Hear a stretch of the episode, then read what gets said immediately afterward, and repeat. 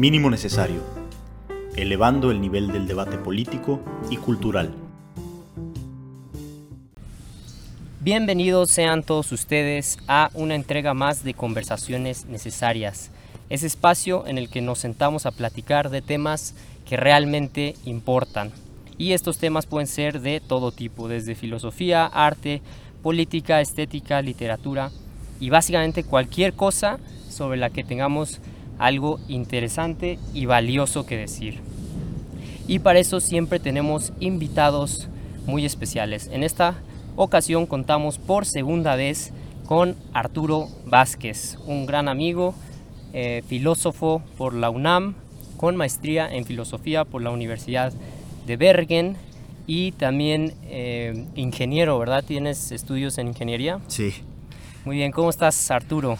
Pues muy bien, Terán, muchas gracias por invitarme otra vez con, con, mucha emoción y pues este muy sí, muy contento de estar aquí otra vez contigo.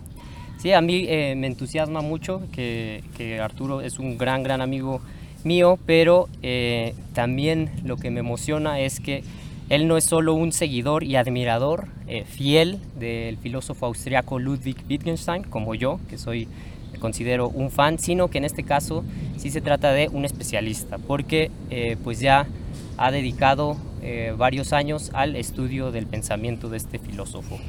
De, entonces, en esta ocasión vamos a agregar todavía a eh, otro invitado, otro filósofo que todo mundo conoce y que puede aportar mucho a este tipo de conversaciones. Me refiero a Friedrich Nietzsche, el filósofo alemán que yo en mi, en, mi adolescencia, en, mis años, hace unos años, también eh, devoré, devoré la obra eh, de este filósofo y nos va a ayudar con un texto en particular. Entonces, antes de entrar a la conversación, quiero invitar a todos los que nos están escuchando a que lean, lean las obras a las que nos referimos en, este diálogo, se acerquen sin miedo al pensamiento de los grandes filósofos, porque sólo así eh, uno puede formar sus propias ideas, al contrastarlas con eh, lo que han, han, pensado los grandes eh,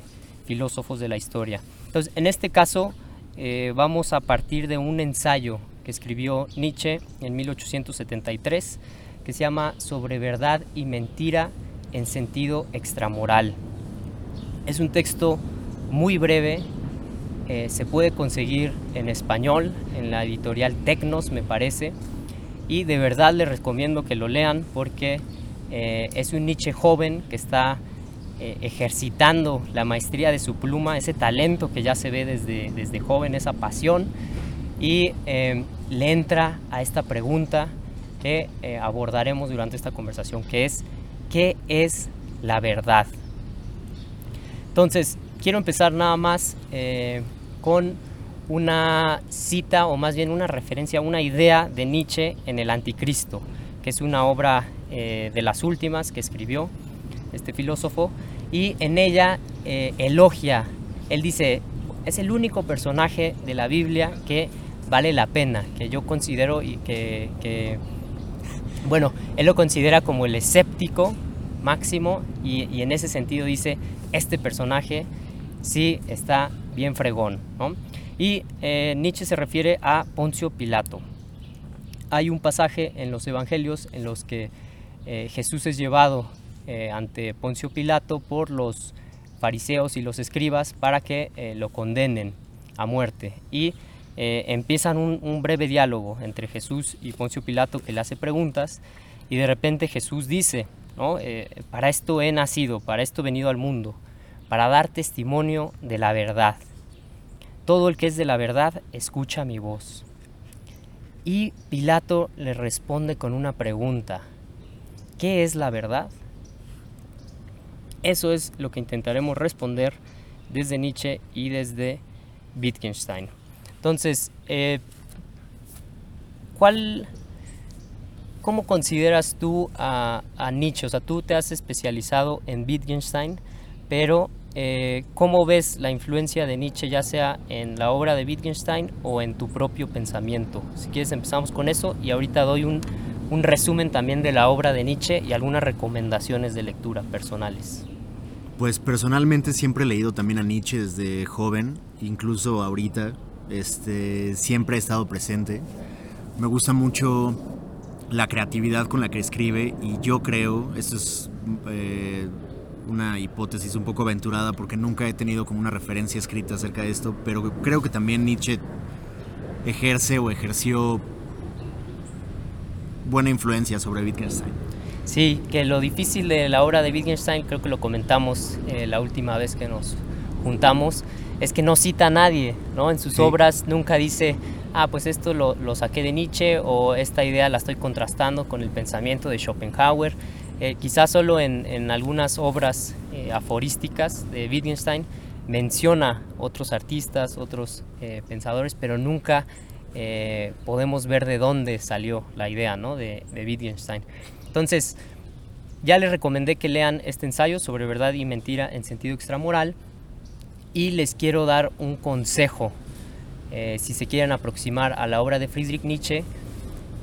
Tristemente, como que mm, existe esa tendencia a leer las últimas obras de Nietzsche, que son como que las más eh, polémicas, eh, el, difíciles, el, difíciles eh, ¿no? Que por ejemplo son El Anticristo, eh, Zaratustra, así habló Zaratustra. De verdad, no le recomiendo a nadie que no ha leído la obra de Nietzsche que empiece por Así habló Zaratustra. Yo digo que ese debería ser el último libro que lean. Pero entonces, eh, les recomiendo que empiecen con alguna de sus obras de la etapa intermedia y si no con Eche Homo, en la que el mismo Nietzsche habla de eh, todos sus demás libros. Entonces, eh, ¿qué te parece si entramos ahora sí ya a la discusión? Perfecto, Terán. Creo que me extendí un poco Hay aquí con, con, Nietzsche, pero eh, está bueno. Acérquense a su obra directamente. Entonces, en este ensayo sobre verdad y mentira en eh, sentido extramoral, Nietzsche tiene un pasaje eh, maravilloso en el que define él lo que es la verdad. Se los voy a leer y a partir de algunos elementos de esta definición vamos a ir construyendo esta plática. Dice Nietzsche, ¿qué es entonces la verdad? Una hueste en movimiento de metáforas, metonimias, antropomorfismos, en resumidas cuentas, una suma de relaciones humanas que han sido realzadas, extrapoladas y adornadas poética y retóricamente y que, después de un prolongado uso, un pueblo considera firmes, canónicas y vinculantes. Las verdades son ilusiones de las que se ha olvidado que lo son, metáforas que se han vuelto gastadas y sin fuerza sensible, monedas que han perdido su troquelado y no son ahora ya consideradas como monedas, sino como metal. ¿Qué te parece esta definición, eh, Arturo? ¿Y ves alguna relación con el pensamiento de Wittgenstein? ¿O eh, qué diferencias encuentras? Eh, bueno, la pregunta es complicada, pero yo creo que he leído mil veces ese párrafo. Uh -huh. Me encanta. Eh, se me hace lo más poético y, pues, bueno, con toda la fuerza, ¿no? Como del joven Nietzsche. Y bueno, creo que podemos trazar interesantes paralelos entre Wittgenstein y Nietzsche y también, pues, señalar algunas diferencias, ¿no? Ajá. Eh, aquí hay varios elementos, ¿no? Entonces dices incluso que es un lenguaje poético el que usa Nietzsche. Ahorita nos preguntaremos sobre eso, sobre el lenguaje literal y figurado. Pero, eh, ¿qué te parece si construimos entonces la plática eh, sobre una estructura como Wittgensteiniana? ¿No? Entonces, empecemos por el, el, nivel más básico quizá, que son las proposiciones. Eh, y proposiciones lo vamos a considerar aquí como enunciados, ¿no? lo que, quizá lo que se conoce comúnmente como oraciones gramaticales. ¿Estarías de acuerdo en eso? ¿Una proposición es eso? Sí. Ok. Y entonces la pregunta es, ¿podemos decir eh, que una proposición puede ser falsa o verdadera? Sí. Yo creo que esa es como la, la distinción un poco más básica acerca de la verdad. O sea, podemos preguntarnos el, por la verdad en muchos niveles, pero yo creo que el más básico es preguntarnos eh, por las proposiciones verdaderas y por las proposiciones falsas. ¿Qué es una proposición verdadera y qué es una proposición falsa? Ok, y eh, absolutamente todas las proposiciones pueden ser eh, verdaderas o falsas. Eh, no, desde Wittgenstein yo creo que no. Y bueno, pues ya lo vamos a revisar un poquito más, pero creo que el primer nivel, que es proposiciones verdaderas y falsas, Wittgenstein lo concibe como proposiciones empíricas. Una proposición empírica es una proposición contingente, básicamente, una proposición que puede ser o verdadera o falsa. Por ejemplo, el árbol es alto, o la planta es bella, o a Terán le gusta el color rojo. Ok.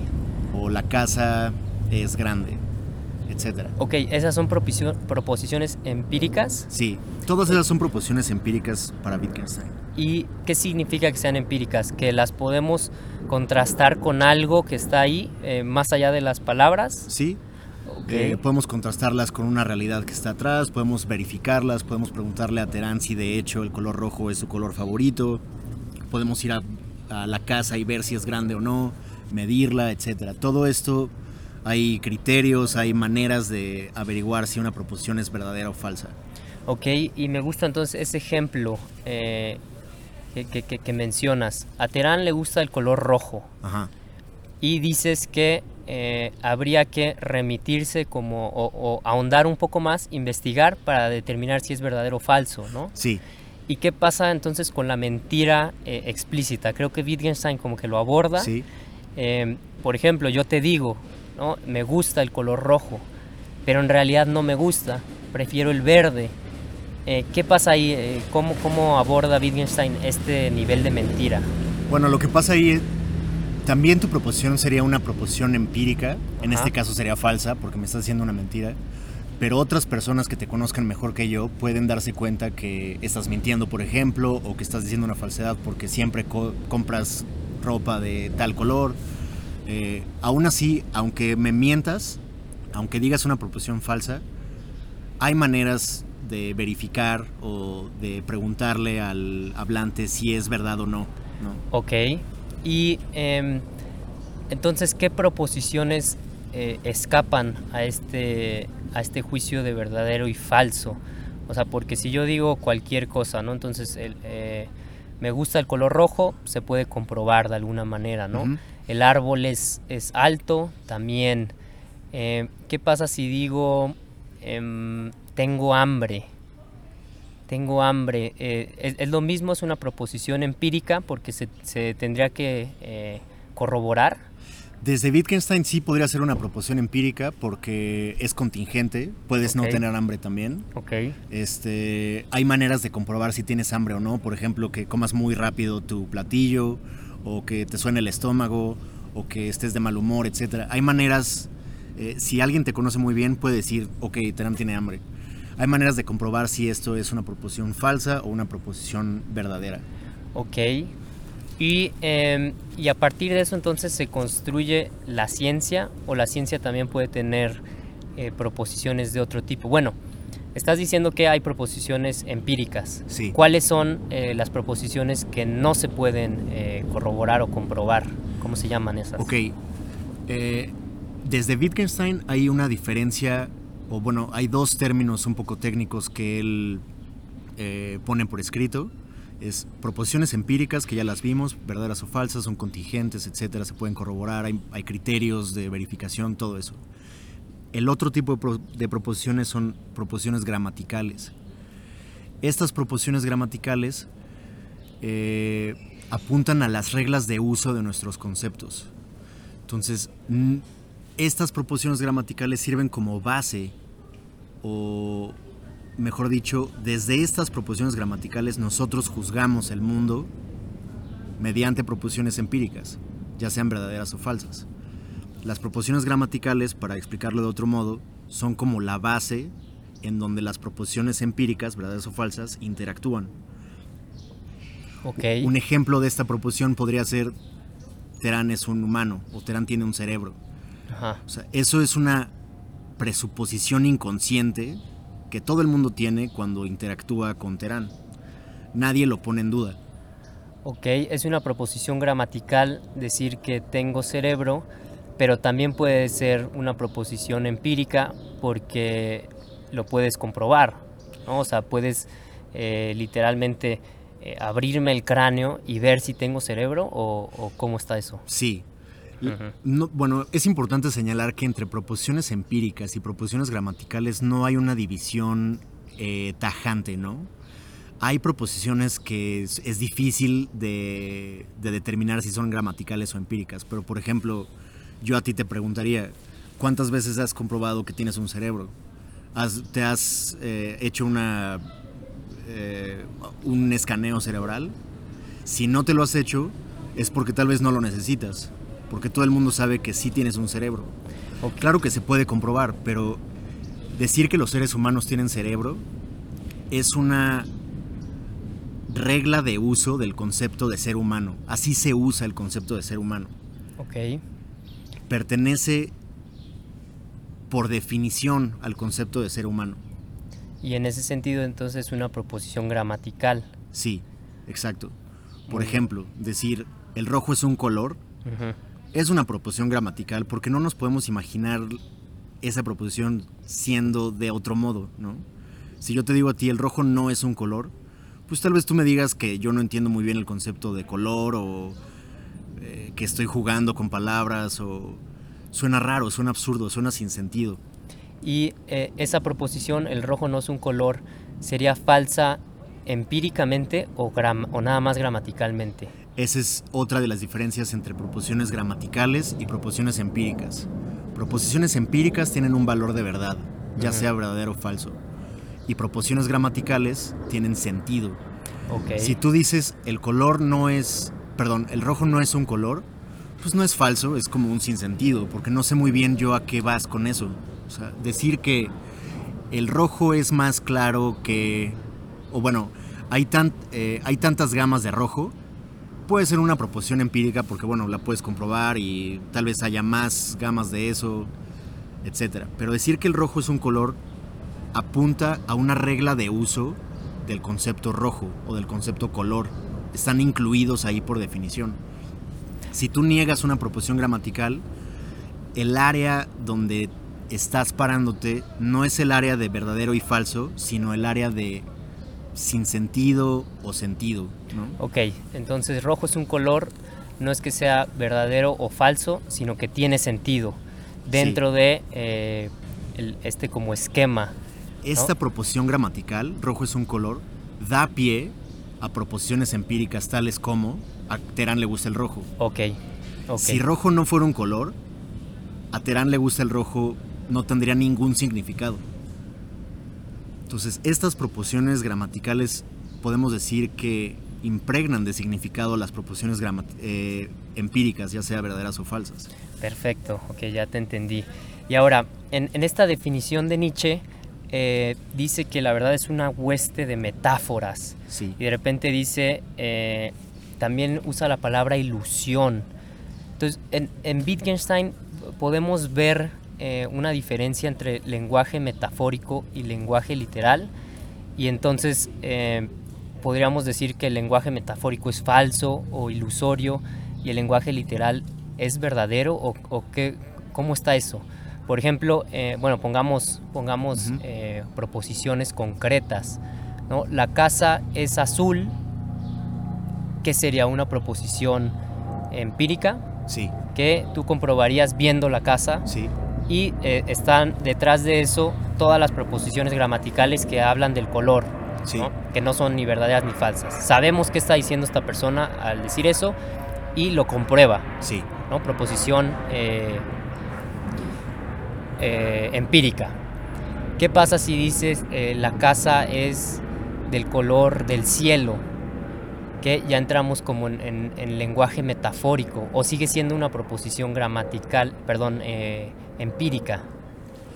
Ok, eh, para responder eso, yo creo que eh, cabe decir que el lenguaje metafórico y el lenguaje literal eh, están conectados por definición también. Los dos pertenecen por definición al lenguaje natural. Okay. Incluso en el lenguaje científico se hacen uso de metáforas. ¿no? Perdón por no tener como un ejemplo como a la mano, pero podemos pensar en uno ahorita. ¿no? Eh, este lenguaje metafórico en palabras de Nietzsche, pues bueno, es el lenguaje es ilusión, la verdad Ajá. es ilusión, es antropomorfismo, etcétera, ¿no? Pero ambos, tanto Nietzsche como Wittgenstein, yo creo que dirían que el lenguaje metafórico también logra capturar aspectos verdaderos de los fenómenos. ¿no? O sea, nosotros podemos lanzar una metáfora con el fin de capturar un aspecto que tal vez en lenguaje científico literal no logremos captar. Y, entonces escaparía el lenguaje, una proposición eh, metafórico, metafórica, perdón, escaparía al, juicio de verdad y falsedad o, cómo sería. Es que Nietzsche en su definición eh, sí lo carga de, eh, de, de un aspecto negativo. O sea, él dice, las metáforas pues no, o sea, son falsas, ¿no? Al, al decir, la verdad eran metáforas que eh, eh, olvidamos cómo las usábamos y entonces todo esto es falso. Si es esto lo que está diciendo Nietzsche y desde Wittgenstein podemos decir lo mismo o... Bueno, ahí te va un, un ejemplo em, muy cotidiano. Siempre eh, usamos la expresión mi casa es tu casa Ajá. y, y obviamente no es en el sentido literal de mi Claro. casa es tu casa, ¿no? Yo soy el propietario, no tú Ajá. pero em, estamos usando esa expresión y habla de algo de, de la realidad y con- tú dijiste fenómeno, pero quizá Nietzsche no sé si, eh, si estaría muy de acuerdo con esta noción de los fenómenos. ¿no? porque él, él creo que diría que eh, los fenómenos los, construí- los construye el individuo a partir del lenguaje y el lenguaje es metafórico. ¿No? Entonces todo es ilusión, no sé, me estoy eh, como que eh, extendiendo en esta definición de Nietzsche, pero lo que quiero es entonces eh, precisar si las proposiciones del lenguaje eh, metafórico pueden ser llamadas verdaderas o falsas. Yo creo que sí. Y desde ambos. Este. Dices también que Nietzsche considera la verdad una ilusión y un antropomorfismo, pero también yo creo que Nietzsche usó metáforas a- pues, en toda su obra, ¿no? Yo creo.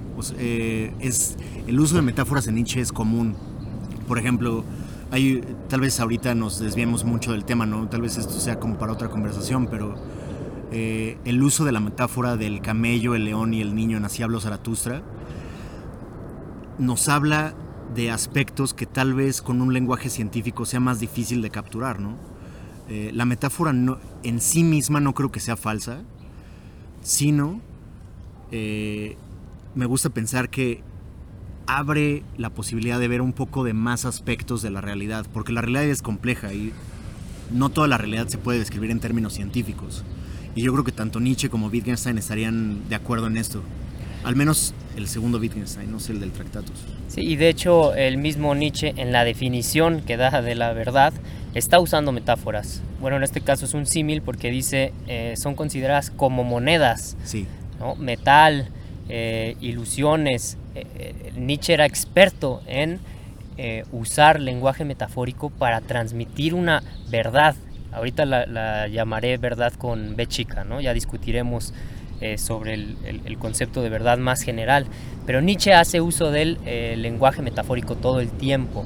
sí, Pero em, entonces en las proposiciones empíricas hay una referencia a la realidad sí.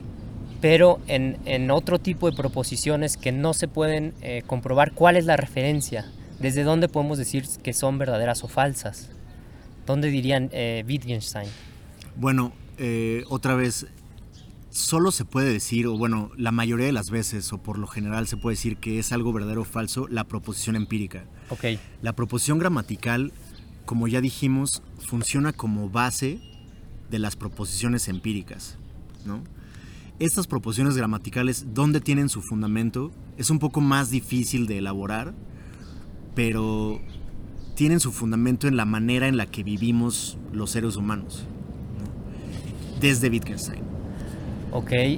Y, es eso, eh, ahorita, voy a hacer entonces la conexión con eh, la obra de Wittgenstein eh, que estamos como analizando en este momento, que es sobre la certeza.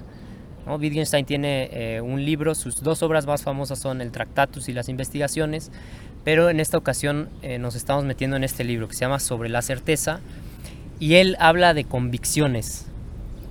Y en, en- en este eh, como aforismo en este párrafo en el que habla de convicciones, dice que las convicciones constituyen un edificio, un sistema. Un sistema. Exacto, un sistema. Eh, es desde, desde estos sistemas, desde los que se puede valorar la verdad y la falsedad de las proposiciones. Esa es mi primera pregunta. Y la segunda, esto de sistema es lo mismo que juego de lenguaje, que es un concepto que quizá eh, muchos estén familiarizados con él, que aparece principalmente en las eh, investigaciones filosóficas. ok.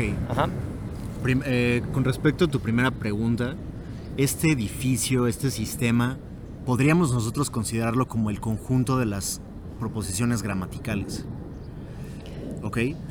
Y estas proposiciones gramaticales constituyen nuestra certeza en la manera en la que actuamos en el mundo. Este edificio del que Wittgenstein habla no es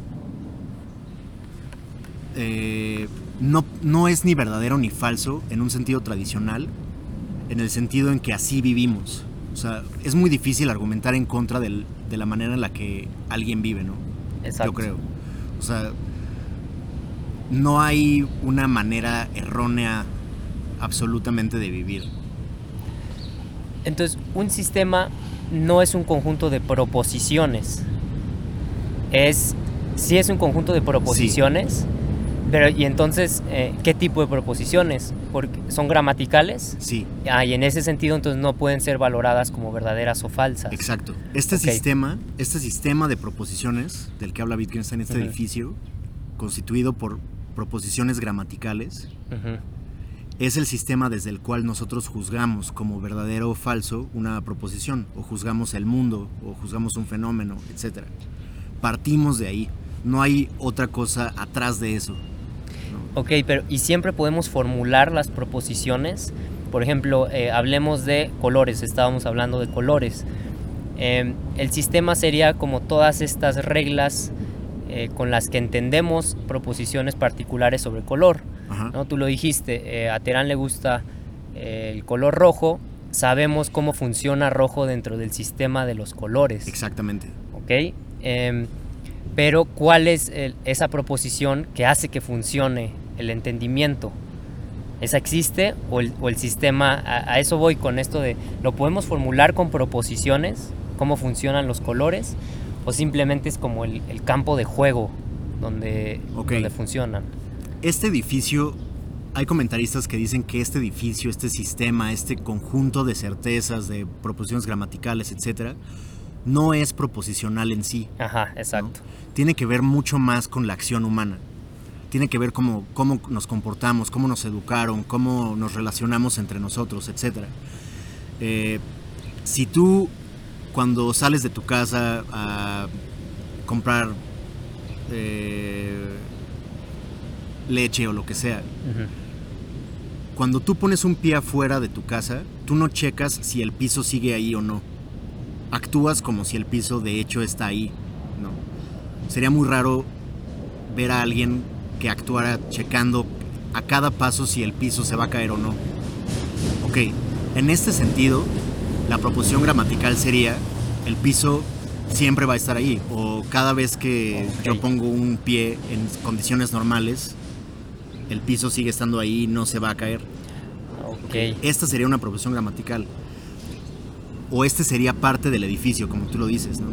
Claro que es proposicionalizable, o sea, nosotros lo podemos poner en, términos proposicionales, pero no, no es algo consciente, no actuamos así conscientemente.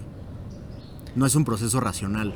Ok, entonces no son eh, proposiciones en el sentido como de axiomas, de los que eh, dependen todas las demás proposiciones necesariamente. O sea, a lo que voy es, la podemos formular, pero en realidad, eh, como por su naturaleza, no, no importa que sea formulable.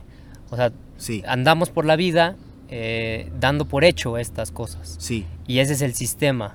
¿no? Y por eso creo que está buena la palabra que usa Wittgenstein, que es convicción. Sí.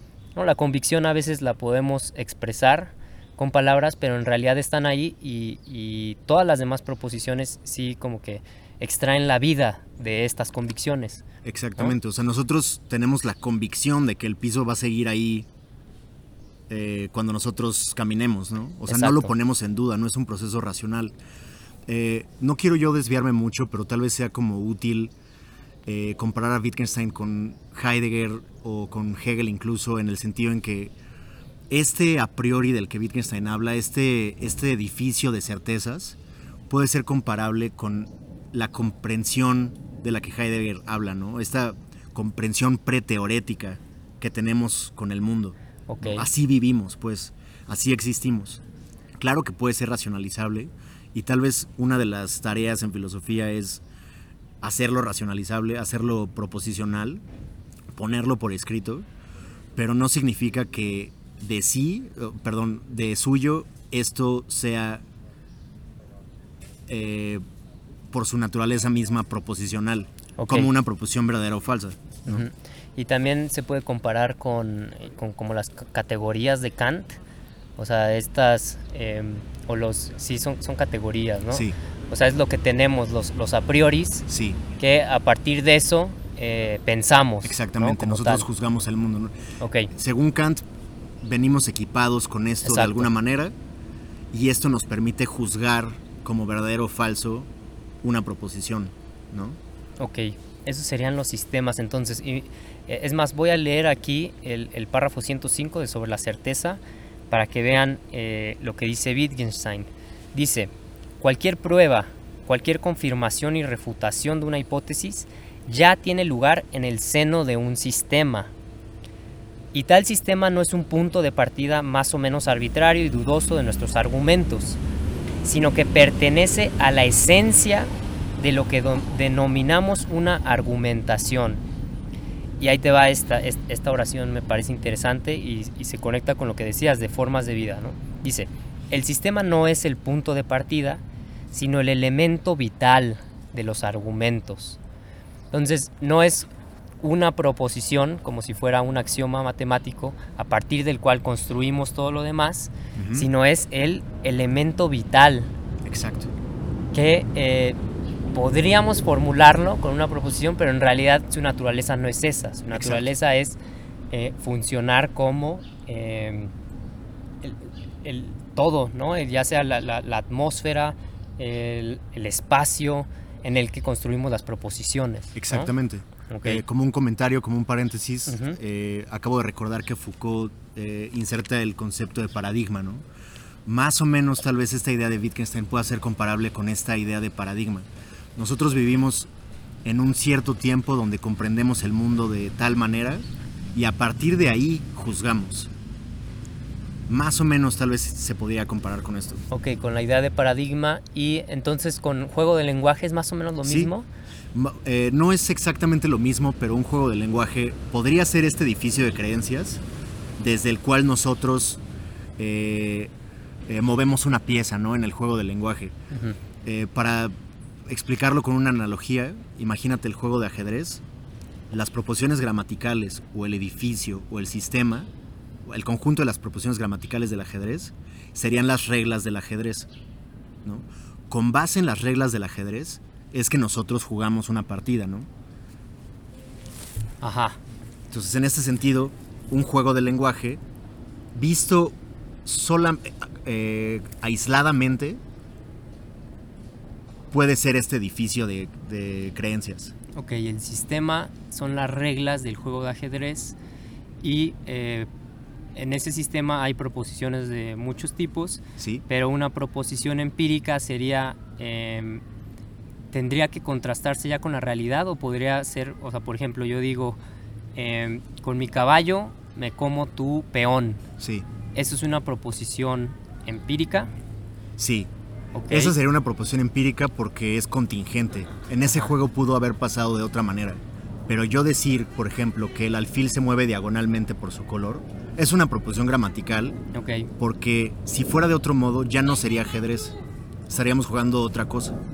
Ok. Y puede suceder que eh, esa proposición gramatical, que es la de la regla de los movimientos de las piezas, se convierta en una, eh, empírica si ya dices en una instancia en particular. O sea, por ejemplo, este alfil lo muevo diagonalmente tres casillas. Sí. Esa ya sería una proposición empírica. Sí, exactamente.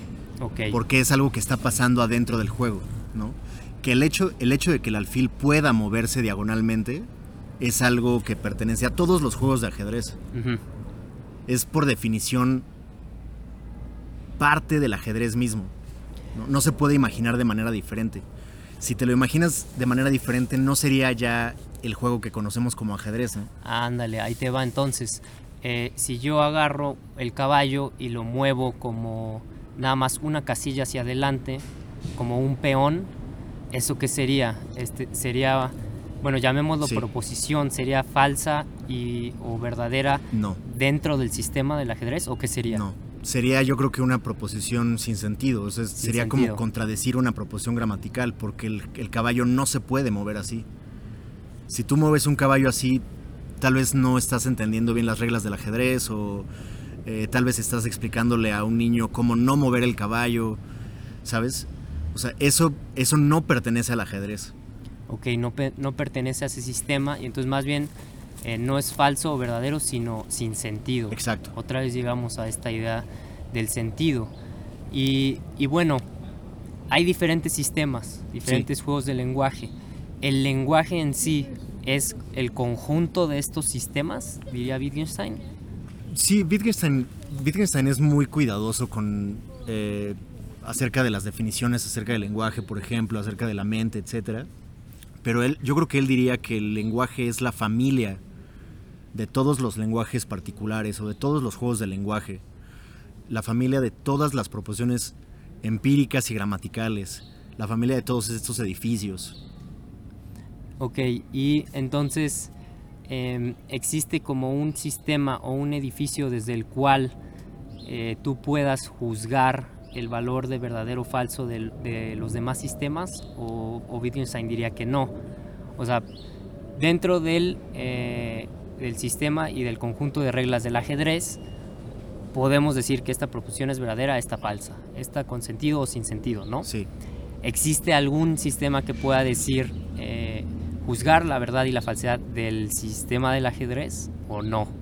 O ahí ya Eh, estaríamos... eh, Perdón, ahí no entendí. ¿Solo del sistema del ajedrez o de todos? ajá, los- de, de algunos sistemas en general, ¿no? O sea, em, algo que, que algunos llamaron como, me- como metalenguaje a veces, Sí. ¿no? ¿Hay algún... O bueno, ahí te va. ¿Hay jerarquías de los sistemas en cuanto a eh, verdad y falsedad? ¿O eh, todos están así como en un plano horizontal y entonces eh, no se puede juzgar como la verdad y la falsedad al nivel del lenguaje en conjunto? Ok, yo me inclinaría más por la segunda opción, o sea, desde Wittgenstein yo no creo que haya una jerarquía, no creo que la ciencia para Wittgenstein sea más importante que la religión o al revés. Ujú. Eh, es un conjunto horizontal de familias de lenguaje. Y yo creo que Wittgenstein diría que la filosofía es uno de los sistemas, si podemos llamarlo así, que permite describir y hacer sentido de las distintas manifestaciones del lenguaje. Pero un error para Wittgenstein sería decir que la ciencia puede dar cuenta de todo otro sistema. Wittgenstein es eh, muy crítico con este como positivismo y yo creo que también ahí eh, estoy de acuerdo con él. O sea, no puedes tú reducir todos los juegos de lenguaje a uno solo. Todos los juegos de lenguaje tienen su importancia particular. Nosotros los podemos describir con las herramientas que tenemos, por ejemplo, en filosofía. Pero no es juzgarlos como verdaderos o falsos, sino nada más hacer sentido de ellos, yo creo. Y, estaría Nietzsche eh, cayendo en ese error, tal vez con su definición, al em, darle como más peso a las proposiciones empíricas, llamémoslo así. O sea, él dice las cosas que podemos comprobar, em, porque, porque parece como que descartar el, el valor del lenguaje metafórico. Ajá. O sea, dice, ok, este tal vez tenga su valor por allá, pero eh, la- el, el lenguaje literal es el que importa. O sea, la- lo que podemos decir y, y comprobar. ¿Estaría cayendo Nietzsche en eso? ¿Que, que es como un positivismo?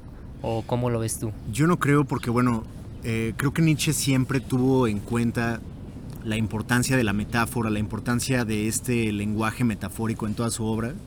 Y creo que esta obra, bueno, si lo vemos así, es, podemos verlo como un esfuerzo en contra de la positivización del lenguaje, ¿no? Eh, Nietzsche fue muy crítico con el marco moral en el que la ciencia contemporánea está, ¿no? Ajá. Y en ese sentido creo que también pueden ser un poco similares. La diferencia creo es que Nietzsche, yo creo que sí piensa en una jerarquía y la jerarquía es moral, ¿no? Sí, y ahorita al final de, esta conversación iremos un poco hacia allá, hacia la idea de, valor y sentido en Nietzsche, porque eh, explícitamente en sus, en sus últimas obras él sí habla de eh, jerarquía de valores, ¿no? Pero antes, antes de entrar ahí, entonces eh, quiero ver esto del, lenguaje. O sea, porque Nietzsche sí parece estar diciendo como que el lenguaje en su totalidad es esto, eh, es este conjunto, o bueno, la verdad es este conjunto de metáforas, eh, metonimias, antropomorfismos, y eso es ilusión. Entonces la pregunta es, ¿qué es lo que no es ilusión? Para Nietzsche, Ajá, para Nietzsche, o sea, existe una realidad que está ahí eh, objetivamente y eso no es ilusión y ya después nosotros llegamos y con el lenguaje como que construimos encima de esa realidad o no hay una realidad para Nietzsche? Eh, es una pregunta fuerte, ¿no? y creo que... Pues me hace pensar en la idea de voluntad de poder, pero no sé cómo lo veas tú. O sea, lo, lo, que Nietzsche considera real, en un sentido muy fuerte, es como este, este movimiento de la vida insaciable, ¿no? Ajá. En ese sentido yo creo que Nietzsche diría que eso es lo único real y que todo lo que construimos con base en esto es metafórico, ¿no? Es, ilusión. Ok, entonces lo real es este, ese impulso como vital, pero eso escapa al lenguaje mismo. O sea, Nietzsche lo, lo, creo que lo vería y por eso mismo tiene que recurrir al lenguaje metafórico. Sí. O sea, ya no puedes depender nada más del lenguaje literal para expresar esas cosas que están más allá. Y eh, bueno, eso me recuerda entonces al, al Tractatus, este, la obra más famosa yo creo de, Wittgenstein, en la que él hace eso, como que le, traza los límites al lenguaje y al final eh, dice, bueno, eh, ahorita estoy como señalando a algo más allá del lenguaje que no lo puedo expresar con estas proposiciones que, que yo incluso como construí en el Tractatus, pero está eso ahí, ¿no? Eh, ¿Cómo ves esto del lenguaje? O sea, ya llegamos al nivel del lenguaje. Empezamos en proposiciones, luego vimos sistemas y vemos que el lenguaje es como este conjunto de, sistemas, pero ¿qué hay más allá? Porque evidentemente creo que los dos, tanto Nietzsche como Wittgenstein, reconocerían que hay algo más allá. Para Wittgenstein, ¿qué sería ese más allá?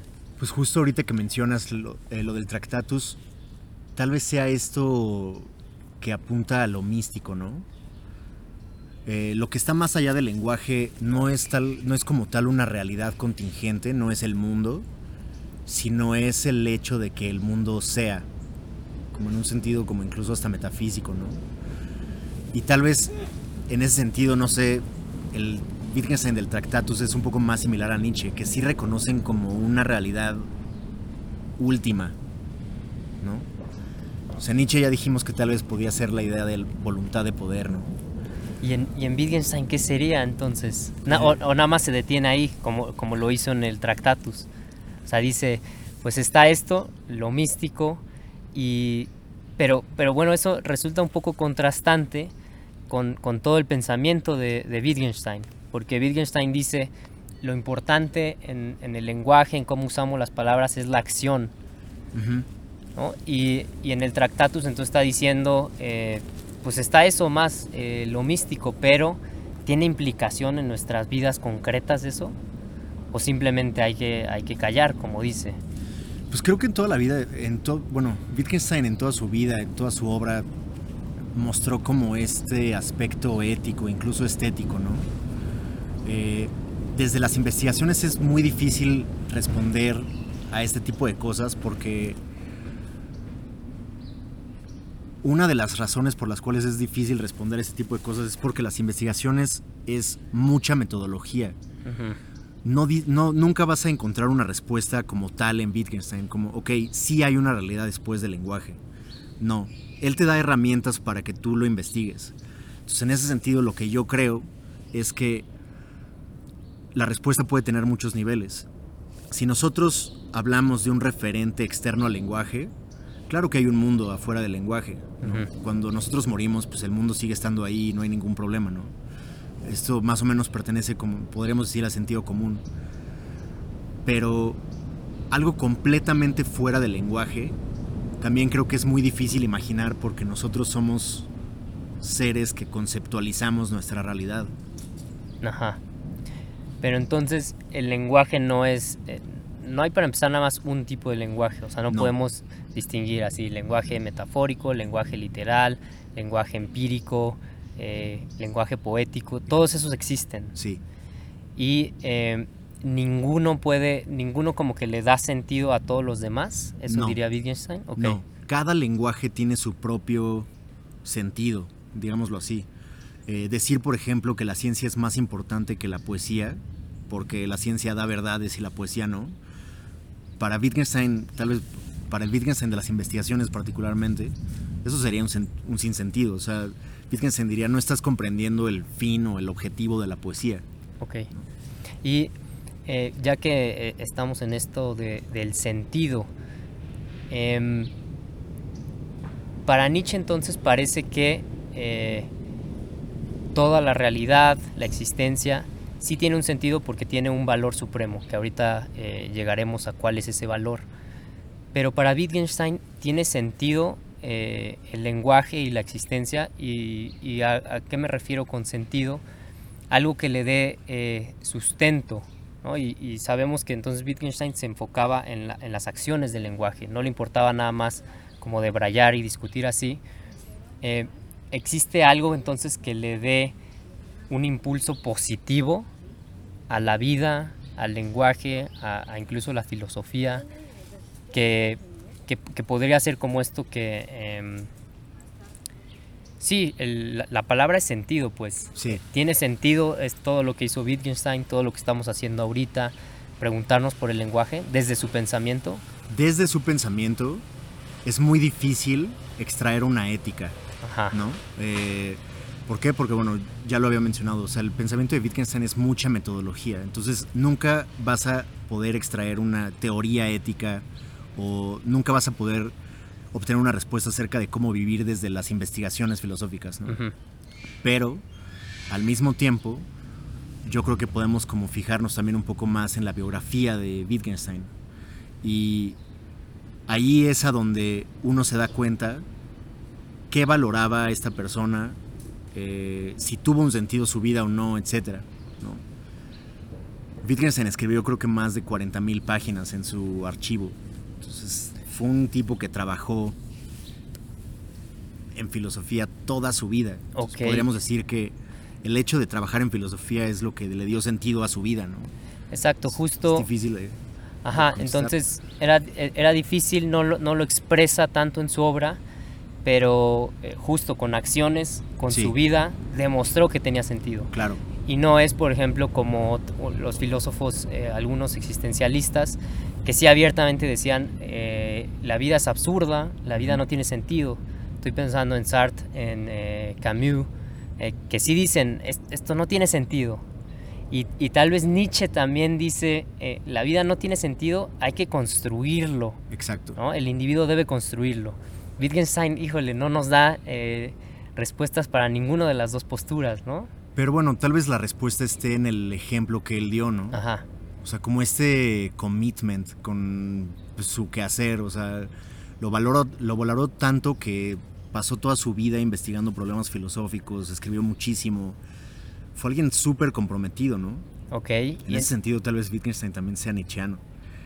Sí, ¿en qué sentido? En el que... En el que construyó el sentido de su propia vida, ¿no? Ok, ok, y bueno, ya este, hemos mencionado esta palabra y ahorita mismo lo dijiste, eh, eh, esto de valorar. Wittgenstein valoraba ciertas cosas. Eh, podemos hablar de, de, valor en el pensamiento em, de Wittgenstein, es decir, están todos estos sistemas, pero bueno, ya dijiste que no hay jerarquías, ¿no? pero entonces el, el valor para Wittgenstein sería individual, es decir, está el sistema del ajedrez, está el sistema de los colores, está el sistema del amor, está el sistema de la religión, etc. Eh, ¿Se puede valorar, eh, más allá de, de, de, si es verdadero o falso, estos sistemas de alguna manera? ¿Se ve eh, la idea de valor en Wittgenstein? Como tal, él no teoriza mucho acerca de la idea de valor, del concepto valor, uh -huh. pero yo creo que él diría que cada sistema tiene su propio valor, pero sí es una cuestión, es, es, un problema individual, yo creo también. O sea, el problema de la ética en Wittgenstein yo creo que es algo muy individual. No creo que Wittgenstein hubiera eh, apoyado una teoría ética que le dijera cómo vivir a todo el mundo. Incluso tampoco Nietzsche creo que tam también está haciendo eso. Okay. A pesar de que, bueno, Nietzsche sí da como una pauta, ¿no? O sea, el valor creativo, este valor como improvisacional o lo que sea. Sí, porque aquí pues ya no, no, nos perfilamos hacia el final eh, e incluso en, en, en, Más allá del bien y el mal, que es una obra de la, de la tercera etapa de Nietzsche, eh, más que preguntarse qué es la verdad, que es la pregunta que planteó eh, Pilato y con la que empezamos esta plática, él dice, ¿vale la pena siquiera preguntarse por la verdad? Es decir, ¿qué es la verdad? No importa, ¿vale la pena? Es decir, está hablando del, del valor, ¿no? del valor, del valor supremo. Y Nietzsche, eh, como ya dijiste, pues sí tiene un valor, que él, lo dice explícitamente, es el, eh, la voluntad de poder, la voluntad de, vivir. Y, bueno, la, voluntad de poder, hay un eh, libro de Nietzsche, pero ya la mayoría de los críticos como que han determinado que sí es, es, de la obra en la que más metió mano su hermana. ¿no? En, en, sus últimos años, entonces no se puede considerar como una obra auténtica de Nietzsche, pero él sí dice, este es el valor supremo. Y de hecho desde ese valor critica, por ejemplo, al cristianismo. Y en, en la genealogía de la moral y, todo, creo que es más allá del bien y el mal, que tiene el subtítulo de la transmutación de los valores, ¿no? Algo así. O sea, dice, el cristianismo eh, tiene estos valores, que son lo contrario de eh, lo que tenían los griegos. Y yo regreso eh, y le quiero volver a dar eh, esa fuerza a, otro tipo de valores. ¿no? Pero entonces tiene este valor supremo y se pregunta por la verdad. ¿Cómo ves esto? ¿Vale la pena eh, preguntarse todavía por la verdad desde el pensamiento de Wittgenstein, por ejemplo? Yo creo que sí tiene sentido y vale la pena preguntarse por el, por el valor de la verdad, porque tanto desde Nietzsche como Wittgenstein, hoy en día es muy difícil argumentar por la verdad con B mayúscula, ¿no? Uh -huh. Hay un conjunto de verdades, no es lo mismo decir una verdad en arte que decir una verdad en política, que decir una verdad en ciencia, y no hay una verdad que trascienda a todas estas verdades. Entonces, en ese sentido, creo que sí tiene sentido ¿no? que nosotros nos preguntemos por el valor de la verdad particular. O sea, ¿qué es verdad o qué valor tiene tal verdad en tal campo? Y, hay, y puede haber como un traslape eh, desde Wittgenstein en esto, o sea, porque evidentemente podemos hablar de arte desde la ciencia, o sea, no supeditarlo tal vez, pero eh, podemos hacer como este traslape. ¿Sí se ve eso en el pensamiento de Wittgenstein o no? Eh, no estoy seguro como a qué te refieres. Por ejemplo, eh, ¿cómo hablarías tú del arte desde la ciencia? Sí, por ejemplo, pintura, eh, puedes decir los efectos que tiene el color, Okay, eh, ajá, sobre la vista, ajá, psicológicamente, etcétera. O sea, sí hay un traslape, no son sistemas totalmente cerrados, ¿no? En ese sentido estoy de acuerdo contigo. O sea, uh -huh. los sistemas no son inconmensurables. Uh -huh. O sea, se puede hablar de un sistema eh, desde otro, uh -huh. pero el valor como tal de las verdades que pueden ser extraídas de tal sistema radica en el sistema que estamos pensando, ¿no? En el cual estamos pensando. O sea, creo que pensar en, eh, en, el impacto psicológico de una obra de arte sobre las personas es importante desde la ciencia, incluso también desde el arte. Eh, pero no podemos reducir las verdades de un juego de lenguaje, de un edificio, de un sistema a otro. Pero eh, yo creo que sí surgen algunos problemas que, em, que podemos ver ahorita ya en la actualidad, porque em, si nada más consideramos que los sistemas, eh, bueno, tú, tú, lo dijiste, sí hay cierto traslape, ¿no? Pero lo que vemos en la actualidad es que hay choques eh, frontales entre verdades. Eh, por ejemplo, ahorita con, con, lo de la pandemia está el, el problema de la vacunación y algunos dicen, esto es una verdad científica, hay que vacunarse, el COVID eh, es tal, etc. Y otros desde otro sistema dicen que no, es decir, tienen otras verdades y dicen, no, pues yo no me voy a vacunar por esto, por, ¿no? Hay un choque y ese choque eh, tiene repercusiones reales. Claro. Eh, sí. ¿cómo, ¿cómo, ves eso? ¿Podemos extraer eh, algo de enseñanza desde Wittgenstein como para esta situación eh, que estamos viviendo, que es polarizante y en la que hay un choque de valores? Yo creo que sí podemos extraer clarificaciones desde Wittgenstein y algo eh, que Wittgenstein podría decir es que la ciencia es algo que se sabe que funciona, ¿no? Eh, en ese sentido, eh, yo creo que ahora que mencionas con la pandemia y la vacunación, etcétera, o sea, la gente que confía en la ciencia, pues sabe perfectamente qué hacer, que es tomar la vacuna y tomar el refuerzo, etcétera. Pero la gente que está pensando tal vez en términos políticos, en términos tal vez un poco más como acerca de teorías de la conspiración, es que la, la gente de este tipo es un poco más escéptica eh, con la vacunación porque, pues bueno, o sea, por el hecho de que politizan el trabajo de la ciencia. Entonces, el, el sistema eh, de lo político se está como eh, Introduciendo al- introduciendo al sistema científico Sí. y ese es el problema. Tal vez, es, tal vez no sea el único problema, pero creo que es uno de los problemas, ¿no?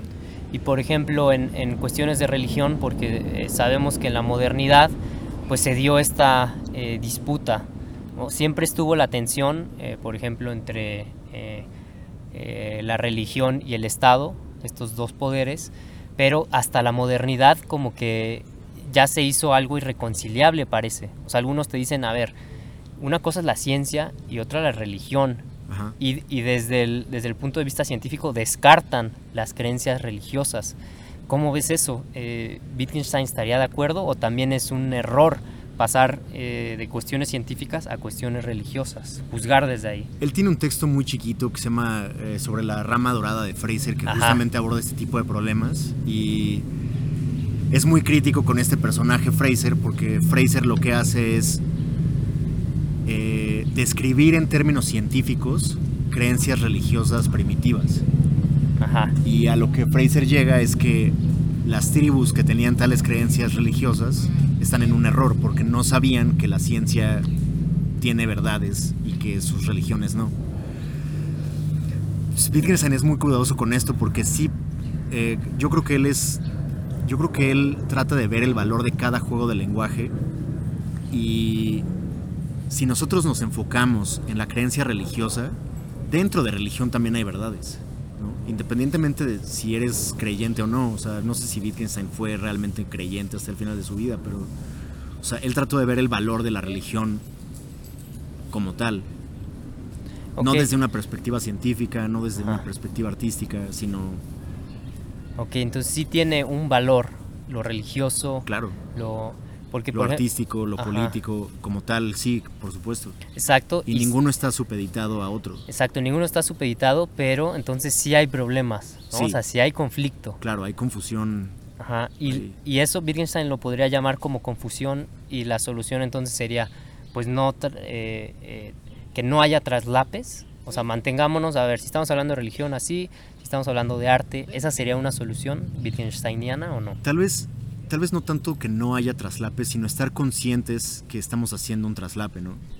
O sea, ok, nosotros estamos describiendo esta práctica artística en términos científicos, pero estamos conscientes de eso y estamos conscientes de que el arte es mucho más amplio de lo que nosotros podemos decir desde un nicho en particular, ¿no? Tal vez eso también contribuya a la evolución del arte y todo, pero pues, hay que estar conscientes que cada juego de lenguaje, podríamos decirlo así, tiene sus propias reglas.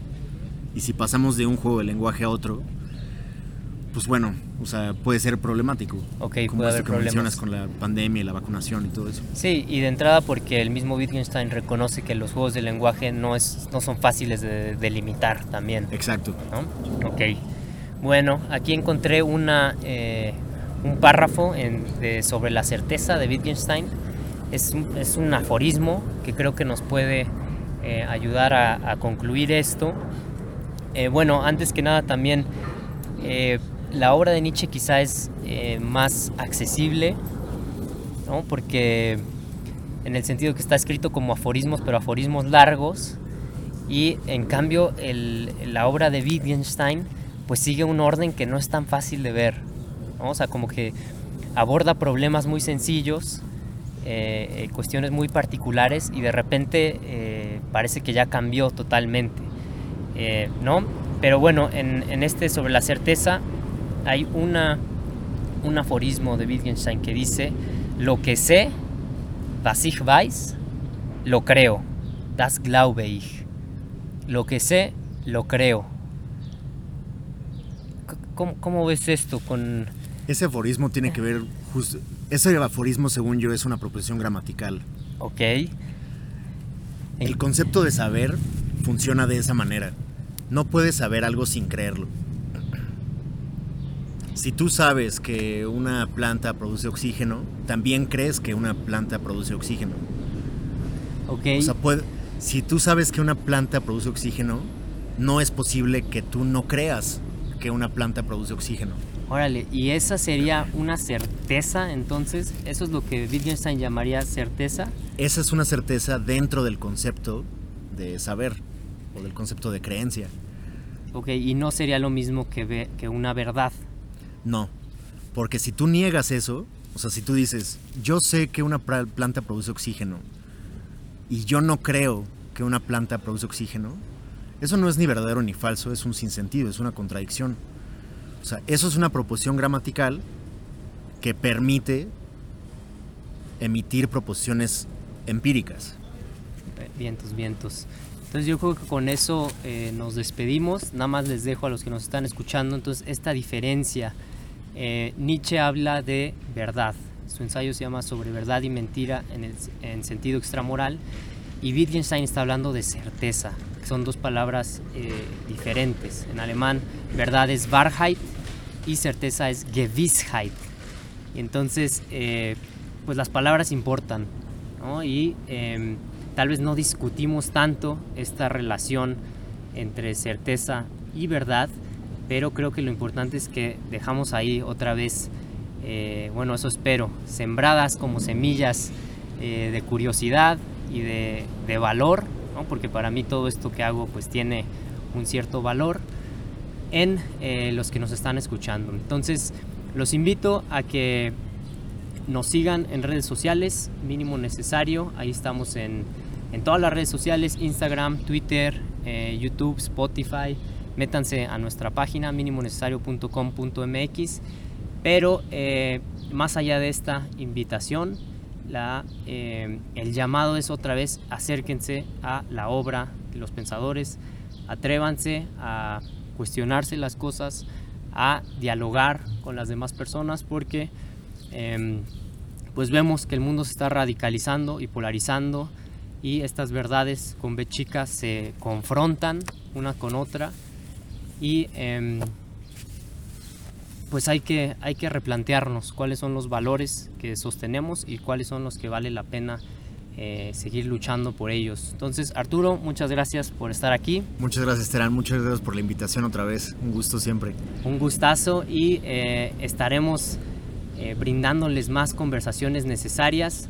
Eh, Arturo Vázquez entonces es eh, especialista en Wittgenstein, pero eh, también tienes interés en otros pensadores como Nietzsche, ahorita Claro. hablamos, está Hegel, Marx, Heidegger, ¿no? Entonces yo estoy también muy emocionado por los siguientes diálogos que se darán, en los que obviamente siempre estaremos como regresando a Wittgenstein porque es nuestro pensador favorito quizá, pero somos, somos capaces de como discutir a partir del pensamiento de otros, ¿no? Y se van a, se van a hacer conversaciones eh, muy interesantes. Entonces, muchas gracias eh, por escucharnos. Nos vemos hasta la próxima. Muchas gracias por escucharnos. Lo que sigue es que te suscribas, que compartas y más importante, que nos envíes una creación propia, sea un texto o un podcast o cualquier contribución que eleve el nivel del debate político y cultural de nuestra época. Te esperamos con todos nuestros contenidos en minimonecesario.com.mx. Hasta la próxima.